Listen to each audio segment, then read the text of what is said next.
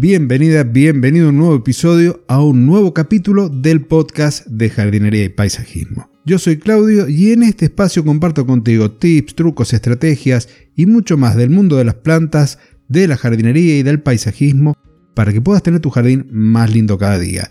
Y hoy para que puedas tener tu piel más linda cada día porque voy a continuar con las plantas que se utilizan en la cosmética. Si te interesa, quédate que el tema lo voy a desarrollar después de este breve anuncio en el cual te invito a que te sumes a mi comunidad, a mi canal de Telegram, en donde comparto semana a semana gratuitamente contenido también de estas temáticas como el paisajismo o la jardinería.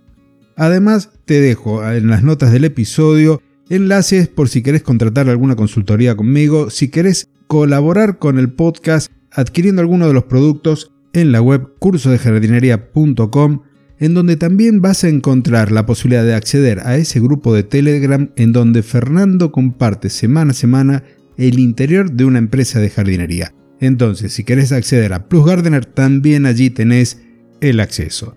Y ahora sí, comenzamos o continuamos con el tema de la semana pasada sobre las plantas utilizadas en la cosmética. La primera de hoy es el sauce negro, Sambucus nigra. Cada parte de esta planta se utiliza en innumerables productos de cosmética de uso exterior.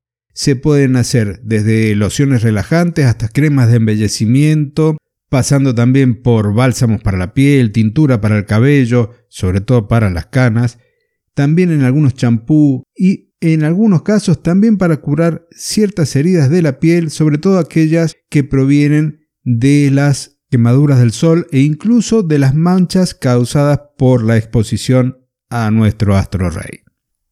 La siguiente es la infaltable en este listado, el aloe vera. Esta es una de las plantas quizás de las más utilizadas en cuestiones de salud y de cosmética porque tiene el gel en sus hojas con una característica que suaviza la piel, le da un aspecto juvenil, también se la suele utilizar en algunos problemas dérmicos como erupciones quemaduras, ya sea con agua caliente, con vapor, las quemaduras del sol.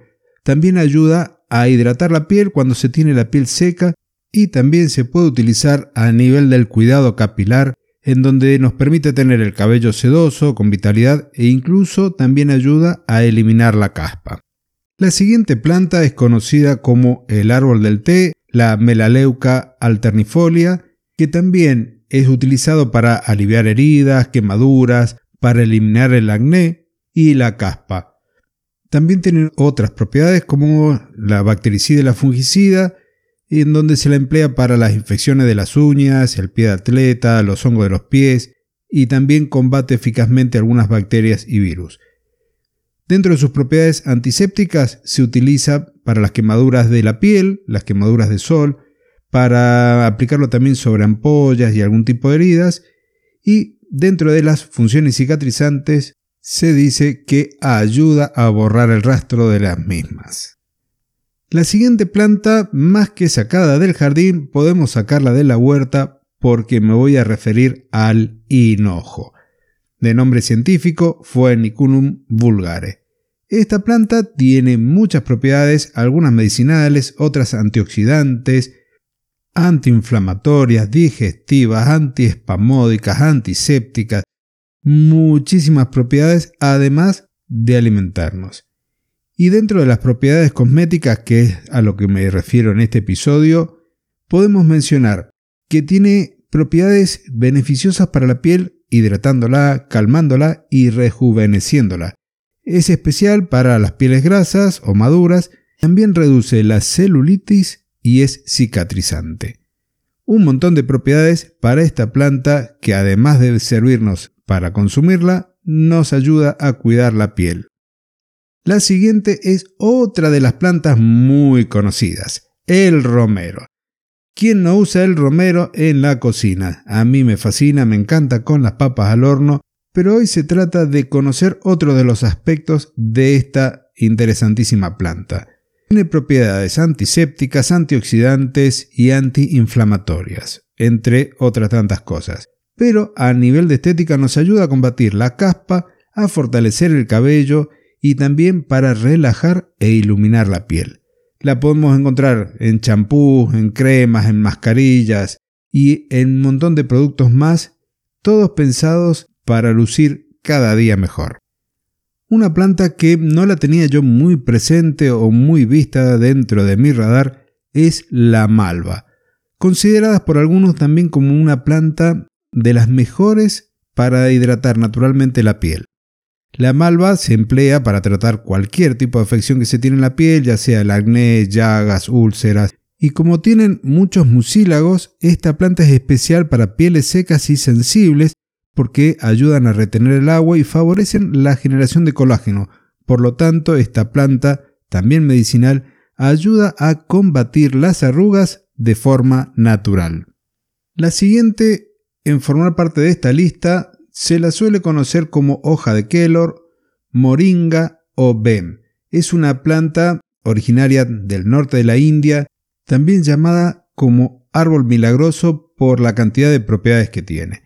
Esta tiene tanta vitamina C como 7 naranjas, tiene muchísima más vitamina A que las zanahorias, en donde todo esto, junto con el calcio que también posee, le dan unas características o unas propiedades que la convierten en una fuente antioxidante natural. Por eso se la emplea como agente anti-envejecimiento en muchos de los cosméticos. Y las últimas dos que voy a nombrar hoy las podemos tener en nuestra cocina.